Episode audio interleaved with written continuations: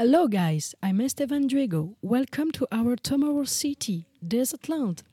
Desertland is the final outcome of 10 years of works. This city is the flagship of technological progress. So, let's discover these beautiful projects. Emmanuel present to you the city and the project of the eels. Leo present out of the city. Ewen present to you the laboratory and the innovation of clothing recycling. And me, I present to you the solar panels in waste. Wait, let's start. Hello, my name is Emmanuel. I present the inside of the city. We had, we had the idea of creating some king of building and the house. The shop are very, are very close to the inhabitants. On their free time, inhabitants can walk in parks and there is a football field. Be creating clothes or solar panel.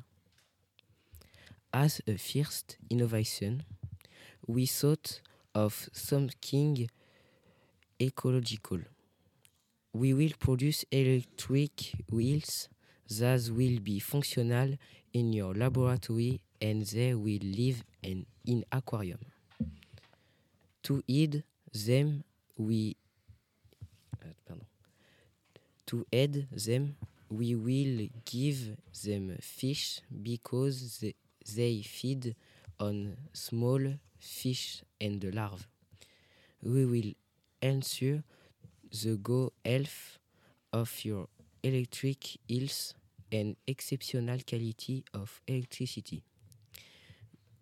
We will build them for sustainable electricity over time. Hello, I'm Leo and I go to you presenting the Out of the City. In Out the City, we have a horse paddock, an oasis and solar panel. We have a paddock outside the city to educate horses to the transit. They are trained outside the city because we have more space in the desert than in the city. For the water consumption, the water of the oasis is purified in the laboratories. The oasis is connected to the sea in order to be never empty. Sorry.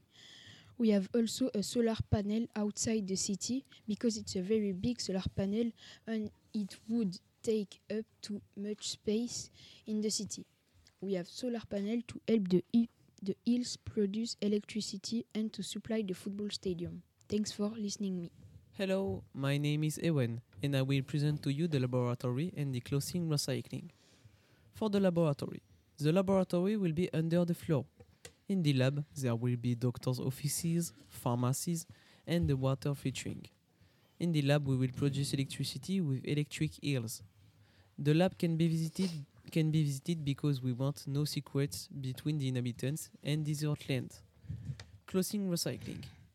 In desert land, all the inhabitants will wear the same clothes. It will be a uniform adapted to the temperature and the weather. It will be made from recycled wastes. It is the big project. Recycle waste into clothing. And one other thing which will be explicated by Estevan. When your uniform is broken, you will have new ones because they are made from wastes. And we constantly make wastes. It is why the project is sustainable.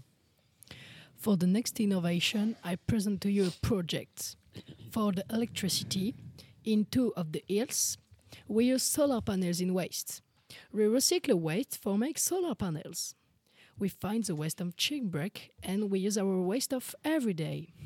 And for the batteries, we use the old batteries that we will alimentate with new parts.